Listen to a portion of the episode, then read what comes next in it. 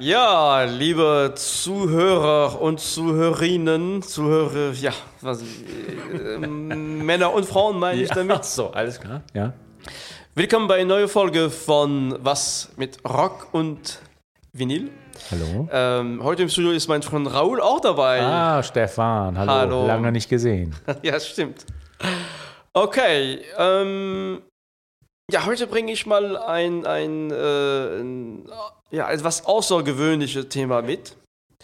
Und ähm, doch, doch, doch, doch, doch, es ist wirklich außergewöhnlich. Äh, und zwar ähm, das Konzeptalbum. Ich bin großer Fan von Konzeptalben. Ich denke, ähm, es hat äh, für mich ein, ne, wir sprechen über ein Musikformat, ähm, ein Album äh, und in diesem Album gibt es zwischen den Titeln einen ganz klaren thematischen Zusammenhang. Tolles Thema. Ich bin ganz neidisch, hätte ich gern gemacht. Super, klasse, Und tolles viele Thema. Leute denken sofort an Pink Floyd. Wir werden auch heute über Pink Floyd sprechen. Aber ähm, ja, wir gehen doch, die, die, der, das Konzeptalbum hat sehr, sehr früh angefangen. Genau, genau. Wir wollen ja, wir wollen ja unsere Hörerinnen und Hörer immer wieder überraschen. Genau. Und vielleicht werden sie neugierig auf Sachen, die sie noch nicht kennen.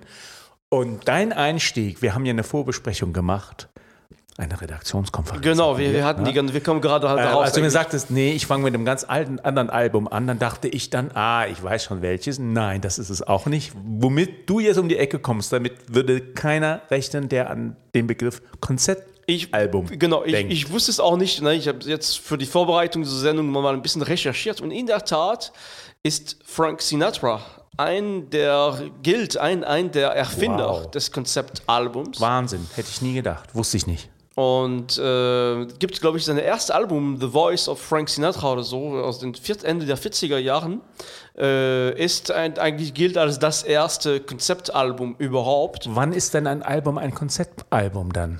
Wenn es, wie ich gesagt habe, wenn es so irgendwie einen thematischen Zusammenhang gibt zwischen den Titeln. Na, es kann, oft ist es so später geworden, dass man eine Geschichte erzählt, muss aber nicht, nicht immer sein. Ne? Die, die, die Alben von Frank Sinatra erzählen nicht immer eine Geschichte. Wir gehen jetzt direkt in das Jahr 1955. Ein ganz schwieriges Jahr für Frank Sinatra. Ähm, das ist ein bisschen ein Bruch in seiner musikalischen Karriere. Der war sehr erfolgreich davor, wird später wieder super erfolgreich. Aber der hängt ein bisschen jetzt zwischen den Seilen und äh, ja, ein bisschen Midlife-Crisis. Ähm, schwere Zeit für ihn, hat ähm, gerade sich von Eva Gardner äh, getrennt. Ja, einer der Hollywood. Genau. äh, ne? Und Göttinnen, beiden, ne? ja, ja, und Ja, ja. beiden waren, Mhm, ne, ja. also sie sich äh, waren furchtbar auch eifersüchtig aufeinander und die Beziehung ist, glaube ich, nach sieben Monaten oder so schon äh, zu Ende gegangen und das hat der Frank Sinatra schwer verkraftet. Mhm. Und dann kam dieses Album, sehr berühmte Album in The Wee Small Horrors. Ähm, ganz wirklich ein Klassiker, auch so. Ich weiß nicht, wie viele Leute dieses Album besitzen. Äh, ist auch ein tolles Album, ist auch ein, aber auch das war alles vorher unklar. Und im Gegensatz vielleicht zu dem, was man nächsten sehr dunkle, dunkles Album ja. über die, die Themen. Also dafür arbeitet Frank Sinatra sehr viel und das ist das Thema von dem, also ne, das, als Konzeptalbum geht es um, und natürlich geht es um Liebe, es geht um, um Einsamkeit, es geht um Depression, Alkohol äh, und, und es gibt in diesem, ja, in diesem Album gibt es Songs wie äh, äh, Glad to be unhappy, also der, wenn man die Texte liest, das ist ein alles andere ist manchmal die Musik, äh, in, wenn man die Musik hört, denkt man, das ist ganz leicht, das ist ganz schön, aber wenn man die, die Text reinschaut, äh, ist das ein relativ dunkles Album eigentlich. Auch, Ein auch hart- äh, ein ganz, ganz bekanntes Cover auch, ne? Ein Genau. gezeichneter Frank Sinatra. A wee small hours was, was a, Was ist das? ja. Also We ist in der Tat, äh, also We Small Hours, das sind, und es gibt auch ein, ein, einen Titel von diesem Album, ist In the Wee Small Hours of the Morning. Und das sind eigentlich die, die Frühstunde, des, also ganz, ganz, also Wee ist ein anderes Wort für Small eigentlich, also min, ganz mini kleine Stunden.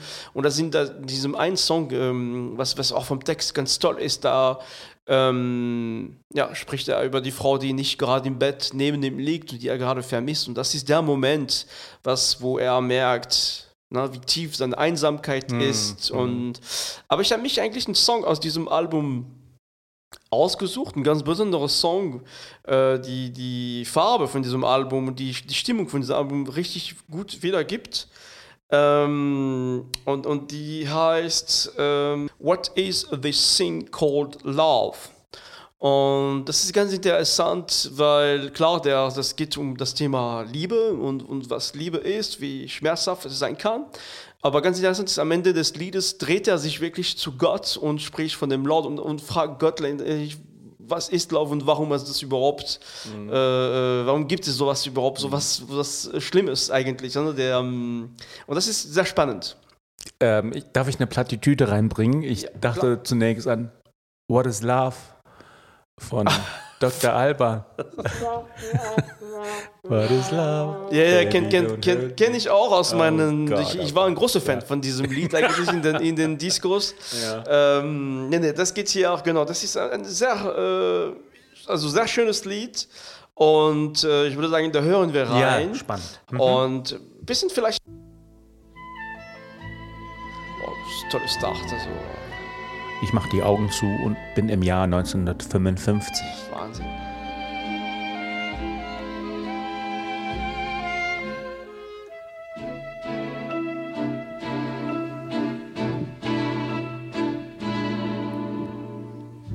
What is this thing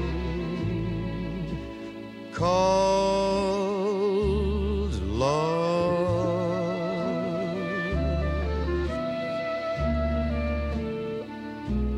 This funny thing called love. Just who can solve its mystery?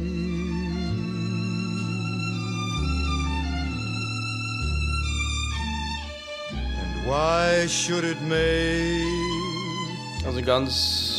Unglaublich, wie er seine Stimme dann noch of me? da wirken lässt. Äh, ja, also ich bin ja äh, ganz toll, wirklich ganz tolles Album und in der Tat ein fantastisches äh, Konzeptalbum, muss man sagen. mhm. eins seiner Meisterwerke. Ne? Ja, auf jeden Fall.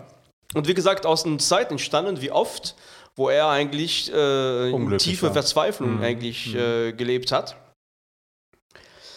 Genau, ähm, ja, also ich hoffe, äh, jetzt ist es natürlich sehr schwierig, nach diesem Start dann weiterzumachen, aber zum Glück ähm, gab es in der 60er Jahren nochmal eine großartige Band, die auch äh, 1967 ein ganz fantastisches Konzeptalbum rausgebracht hat, nämlich, Stefan, hör auf, du bist kein Beatles-Fan. Ich weiß es. danke, dass du das Thema jetzt übernimmst. Ja. Ähm, wir reden von Sgt. Pepper. Sgt. Pepper gilt in der aktuellen modernen Zeitrechnung der Rockmusik als das erste Konzeptalbum. Gilt als eines der besten Alben von den Beatles überhaupt, der 60er überhaupt, der Rockmusik überhaupt. Der Gag daran ist, es ist gar kein Konzeptalbum. So einfach. Ähm, in den ersten zwei Songs wird eine Story erzählt, ähm, auch mit künstlichem Publikum, ähm, applaudierendem Publikum. Ähm, von genau, nee, das ist ein Gelächter. Ich meine, nein, das ist der falsche Knopf. Guck nochmal. Nein, das ist auch der falsche, das ist der falsche Knopf. Das war Das der richtige genau. Knopf. Und ähm, Das können wir auch. es ist, genau, und es ist aber kein Konzeptalbum. Es wird keine Story erzählt, es wird kein bes bestimmter Aspekt des Lebens ähm, weiterverfolgt. Aber das Album ist aus vielen anderen Gründen extrem wichtig für die Entwicklung der Rockmusik gewesen, wird heute noch hoch gelobt und äh, ist natürlich ganz, ganz wichtig. Es ist nicht mein Lieblingsalbum der Beatles, aber es ist natürlich ein extrem wichtiges und eine gute Plattensammlung sollte dieses Album stehen, ganz klar. Insofern, Thema Konzeptalbum muss man darüber reden, haben wir jetzt gemacht, aber es ist kein echtes Konzeptalbum. That's genau, aber wird immer trotzdem so vorgestellt und teilweise Ja, angesprochen. Okay, wir, wir gehen jetzt von, von England äh, nach Frankreich, von dem Jahr 67 zum Jahr 1971 und zu meinem... Spannend, ja. Ich glaube, das ist mein Lieblingsalbum jetzt, was du jetzt hier in der Ja, Sendung das ist vorstellst. ein super Album, ist auch ein, mein Lieblingsfranzösischen Künstler, nämlich Serge Gainsbourg. Und Serge Gainsbourg brach, also hatte gerade sich, hatte sich von, von Brigitte Bardot getrennt, war aber schon unterwegs mit seiner neuen Muse, nämlich Jane Birkin. Und ähm, Der hatte sich gut gehen lassen, ne? der hat, ja, ja, auf jeden Fall. Er war keine Schönheit vor dem Herrn. Aber der hatte noch tolle Frauen dabei gehabt. Ja. Also, Der Charakter, auf die inneren Werte kommt es an. Genau. Das macht mir Hoffnung. Genau. Und ähm, dieses Album heißt, äh, das Konzeptalbum heißt ähm, Histoire de Melody Nelson. Äh, das ist natürlich eine Geschichte, die heutzutage sehr schwierig ist. Es wäre sehr schwierig, diese Geschichte zu bringen. Letztlich eine Liebesgeschichte zwischen einem älteren Herr und einem 15-jähriges Mädchen. Gespielt von Jen Birkin. Ähm, aber auch äh, musikalisch, da muss man dazu sagen, die Musik hat Serge Gainsbourg gar nicht gemacht, sondern Jean-Claude Vanier hat die, die Musik äh, erstmal komponiert, aufgenommen und dann hat äh, Serge Gainsbourg diese, diese Tracks bekommen und hat sich einen Text überlegt. Hat unglaublich lange gedauert und dieses Album war ein komplettes Flop. Also das, das Album hat sich überhaupt nicht verkauft, äh, erstmal. Jean-Claude Vanier, wer ähm, ist das? Muss man den kennen? Ja, ja, eigentlich schon. Das ist ein ganz großer ähm, Filmmusikkomponist in Frankreich. Also der, äh, der macht sehr viel, hat, macht immer noch, also sehr viel, sehr viel Filmmusik gemacht und äh, also in Frankreich ist sehr groß, also mit den großen auch äh, äh, Filmmacher äh, äh, eigentlich gearbeitet. Der John Williams der französischen. Ähm, Sozusagen, ja, vielleicht nicht so, nicht so groß, aber auch ähm, ja, durchaus mit diesem Album und anderer Musik schon sehr besonders. Also, äh, und, und ich würde ganz gerne dem Stück Melody, das ist der erste Stück von dieser Platte, Histoire de Melody Nelson. Unglaublicher Sound, Bass, äh, für die, die Bassliebhaber ist das das beste Album. Ähm, wie gesagt, ein Flop zuerst und dieses Album ist nachträglich zum Kultalbum geworden, hat sehr viele Künstler bee- bee- beeinflusst und inspiriert. Portishead gehört dazu, aber auch Beck. Beck hat auch in einem bestimmten Album Sea Change äh, gesampelt von diesem, von diesem äh, Album. ah, das also, wusste ich gar nicht. Also Beck und, und mhm, also ja. Gainsbourg hat mit diesem Album und diese Musik, die eigentlich gar nicht von Gainsbourg kommt, das wissen wenige, Mhm. eigentlich Jean-Claude Vanier hat äh, viel mehr äh, äh, beigetragen eigentlich für diesen nachträglichen Erfolg. Und wir hören ja, wie gesagt, in dem Stück äh, ja, Melody. Das Album ist auch gar nicht so lang, ne? Das ist relativ kurz. Das ist ein sehr kurzes Album. Also ich glaube 30 Minuten nicht mal. Mhm. Und die haben lang dran gearbeitet, ne? Ja, beziehungsweise äh, das, Gainsbourg hat Gainsbourg hat ja ewig gebraucht, um Die Texte um den, den fertigzustellen. Text fertig zu Mhm. kriegen. Okay. Okay. Ja. Enjoy.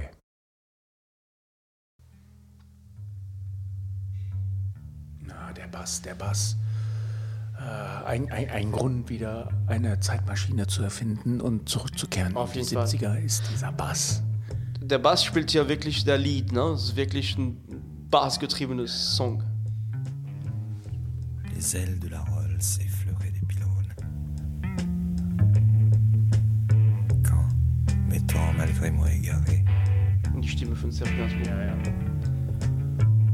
nous arrivâmes, Rolls et moi, dans une zone dangereuse, un endroit isolé.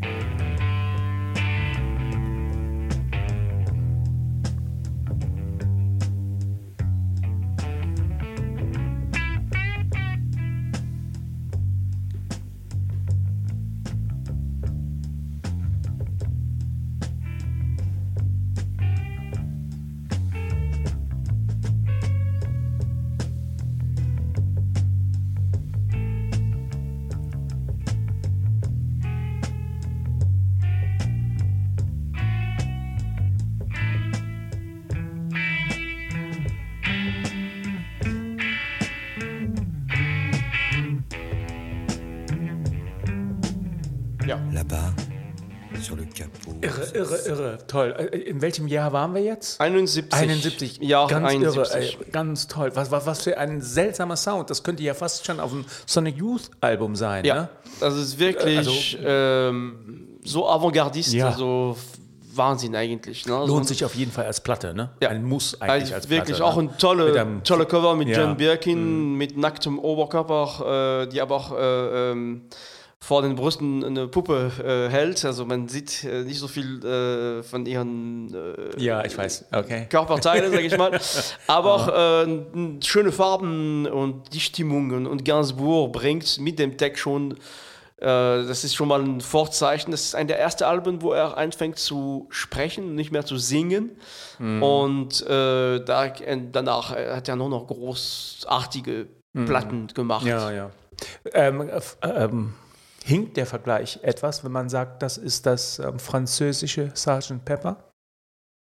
Nicht wirklich. Also es ist sehr schwer, äh, Gainsbourg mit, mit den Beatles zu, also, zu vergleichen, weil. Aber die Bedeutung dieses Albums. Nee, dieses Album nicht, ist, okay. ist, ist absolut, ist immer noch sehr underground. Also Okay. das, es gibt Leute, die sich mit der Musik besonders auskennen, werden dieses Album kennen. Viele Franzosen kennen von Gainsbourg dieses Album überhaupt nicht. Ach. Na. Ah, Also das okay. ist ein, der ist, ich würde sogar behaupten, der ist im international wahrscheinlich mehr geschätzt als in Frankreich selber.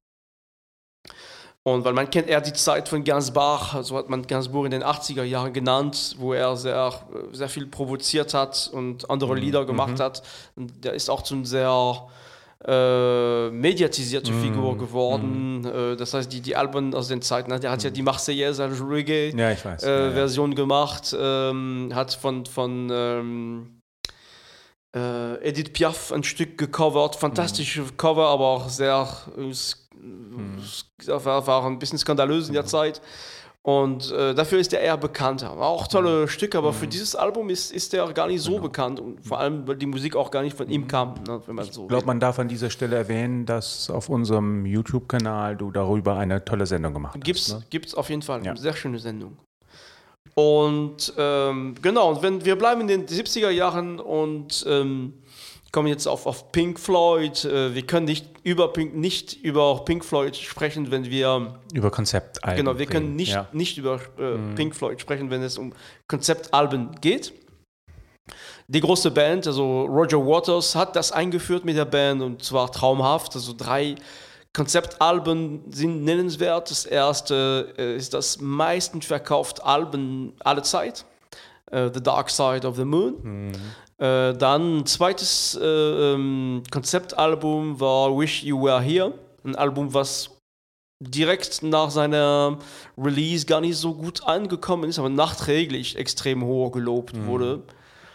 Und als letzte das am meisten verkaufte Doppeltalbum der Musikgeschichte The Wall. Ah, das ähm, erfolgreichste Doppelalbum, das wusste ich. Also der meistverkaufte. Wie sollte man eine Sendung über Doppelalben machen? Das wäre, ja, auf jeden Fall ein super interessantes Thema.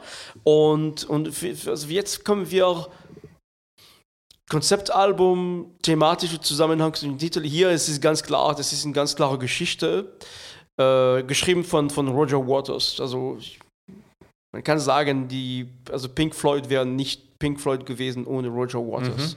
Der hat die Band. Äh, Obwohl er ist nur Bassist. der Bassspieler ja, ja, war. Mhm. genau. Na, aber die, die ganze Gedanken, das hat er, also es ist alles durch seinen Kopf gegangen und unglaublich modern auch für die Zeit, Mhm. sehr innovativ. Ähm, und es gab bei der Begründung von, von, von Pink Floyd gab es auch ein andere Mitglieder, das ist der ähm, Sid Barrett, äh, der aber aus äh, psychischen Problemen relativ schnell aus der Band dann ähm, also der Band verlassen hat.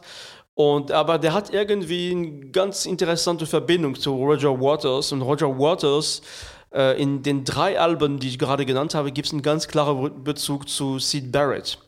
Und Sid Barrett hat sogar, glaube ich, man kennt diese unglaublichen Videos von The Wall.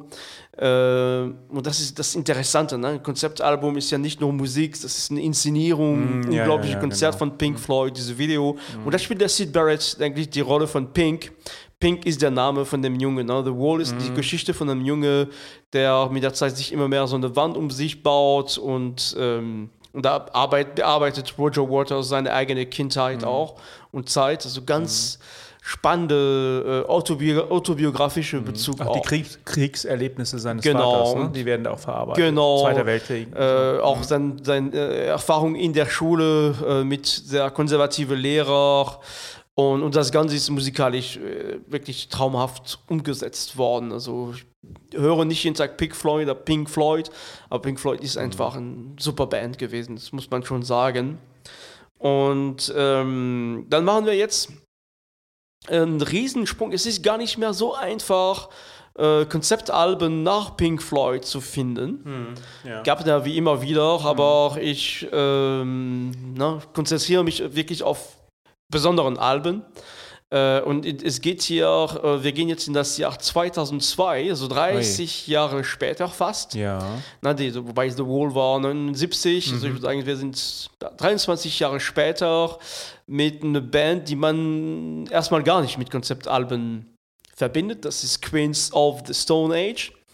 Ähm, Jetzt bin ich aber baff. Ja. Und der Platte, äh, das wissen auch noch wenige, die Platte äh, Songs for the Deaf, also die meiner Meinung nach die absolute Bestes beste Album, Platte. oder? Ja. Mhm. Äh, fantastische Platte, fantastisch, fantastische Zusammenarbeit mit einerseits Mark Lanigan als Sänger und natürlich Dave Grohl als Schlagzeuger. Mhm. Gibt diese Farbe, die, diese Platte eine unglaubliche Kopf Note. der Foo Fighters und ehemaliger Drummer bei Nirvana. ne? Genau. Nur für die anderen. Genau, ne. Dave Grohl, genau.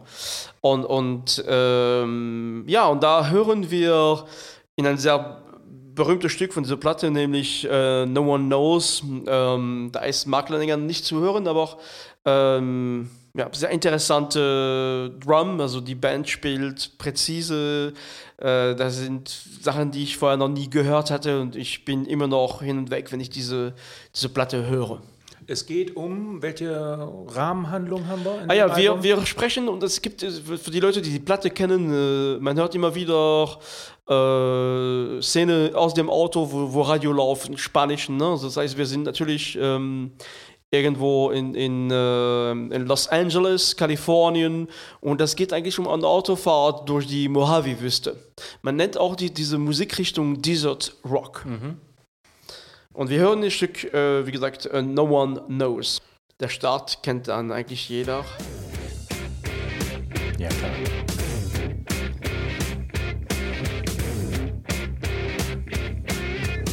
Dave Grohl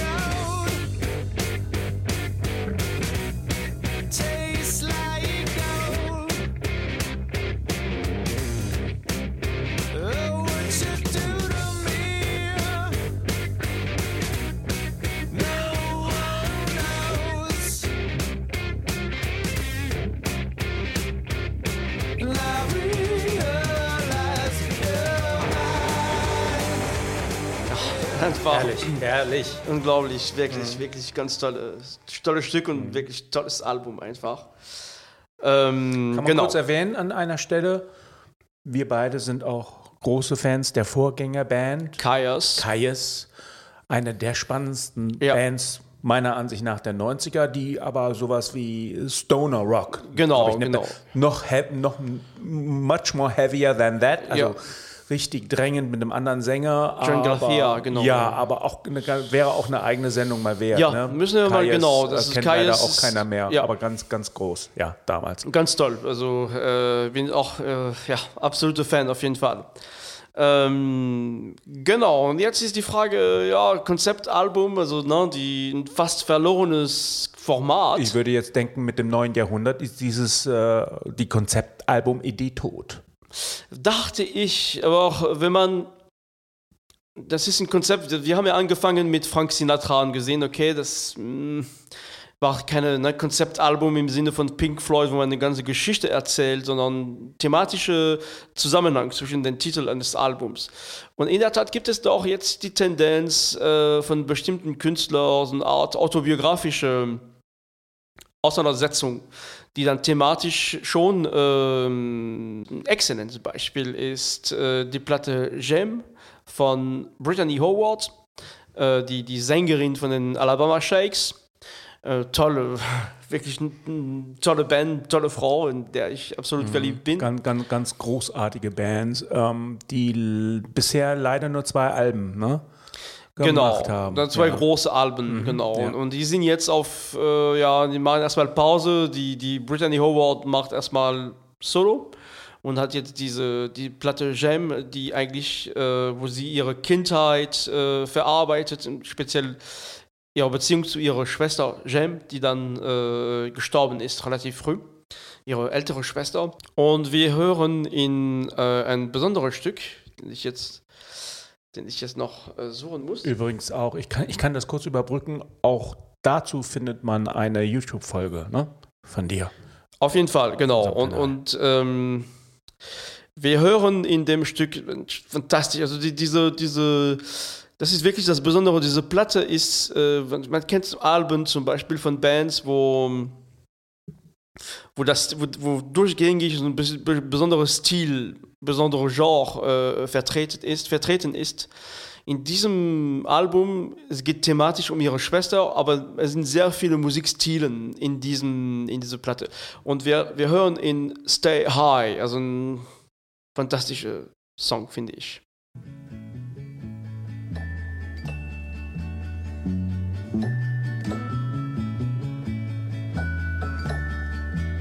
Auch ein ganz schönes Video dazu.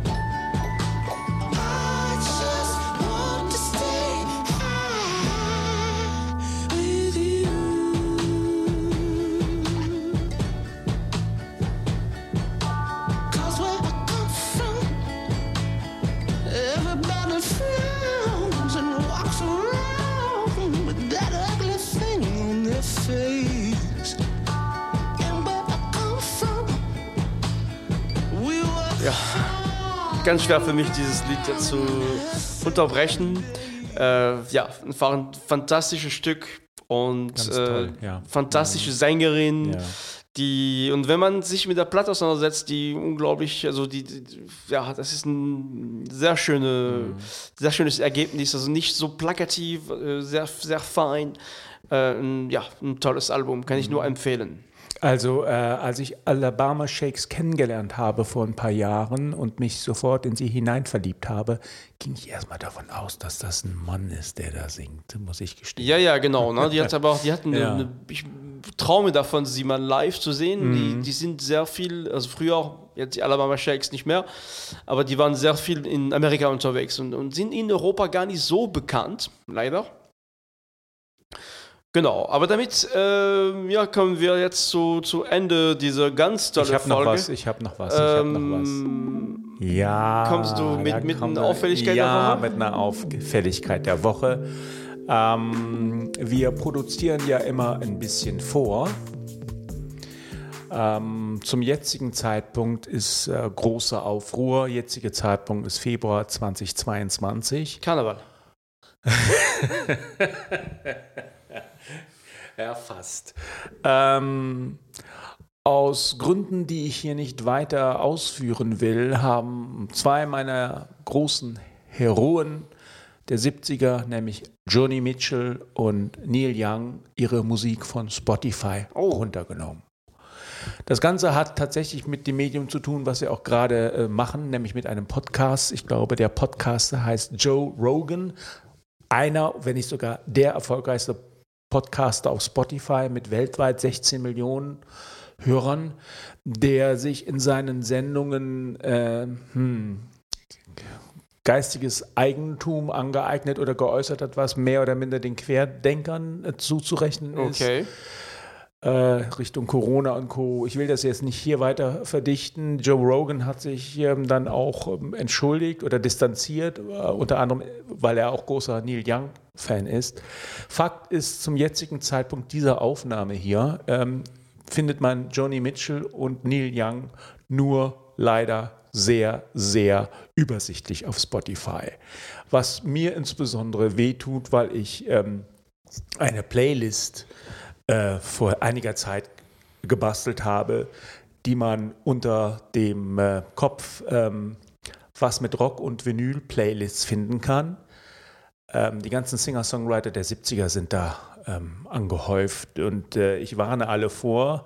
Ähm, die Listen, die, unsere Playlists sind e- immer extrem lang. Also extrem lang heißt, man kann sie eine Woche durchhören, ohne dass man unterbrochen wird. Leicht übertrieben, aber so ungefähr. Und diese Playlist heißt Joni and Her Glorious Friends. Und äh, da kann man alles finden zum Thema Singer-Songwriter Ah, der ja. 70er. Sehr schön. Ähm, leider Gottes im Moment etwas wenig von Äh. Joni äh, und von Neil drauf, aber ähm, wer Lust und Bock hat, sich da mal ein bisschen näher mit zu beschäftigen. Playlist Genau, ich meine, das ist auch ein, ein Signal, auch vielleicht an Spotify. Ähm, klar, das ist jetzt erstmal ein anderer Grund, aber es gibt auch immer wieder Künstler, die sagen, Mann, äh, wir sehen, wie, wie viel Geld Spotify macht mit Musik und wir sind diejenigen, die die Musik machen und kriegen einen Bruchteil davon. Äh, es gibt immer mehr Kritiken und ich glaube schon, dass, dass es irgendwann auch da zu einem Wechsel kommen wird. Es gibt auch schon Alternativen ne, äh, zu Spotify und Künstler, die sagen, okay, das, mit Spotify wollen wir eigentlich gar nichts mehr zu tun haben. Äh, das kommt langsam. Das, das kann gut sein, das kann gut sein. Ich kann dazu nur noch sagen, wenn uns jemand fragt, wieso macht ihr was zu Spotify? Ah ja, heißt stimmt. doch was mit Rock und Vinyl. Ja. Das ist durchaus richtig, aber wir sind beide der Auffassung, dass ähm, es, geht uns den hin, es geht um den Inhalt und nicht zwingend das Medium. Vinyl ist ein tolles Medium, aber ich kann Vinyl nicht überall hinnehmen und ich Im brauche Auto tagtäglich meine Musik. Ja. Und dafür sind digitale Medien und Streamingdienste ganz ideal. Ich lebe mit dem Besten von beiden Welten. Genau, ich denke, diese Podcasts werden auch wenig Leute auf Vinyl dann äh, hören. Sehr gut, Punkt für dich. Alles Das klar. war meine Auffälligkeit der Woche. Ja, vielen Dank, Raoul. Sehr, äh, ein bisschen traurige Nachricht, aber auch wichtig. Mal kann jeder ein bisschen mal darüber nachdenken. Ähm, wir wünschen euch noch einen schönen Tag, gute Nacht, wenn ihr auch kurz vorm Schlafen seid. Bis zum nächsten Mal. Oder guten Morgen, wenn ihr gerade aufsteht. oh ja. Ciao, ciao. Ciao.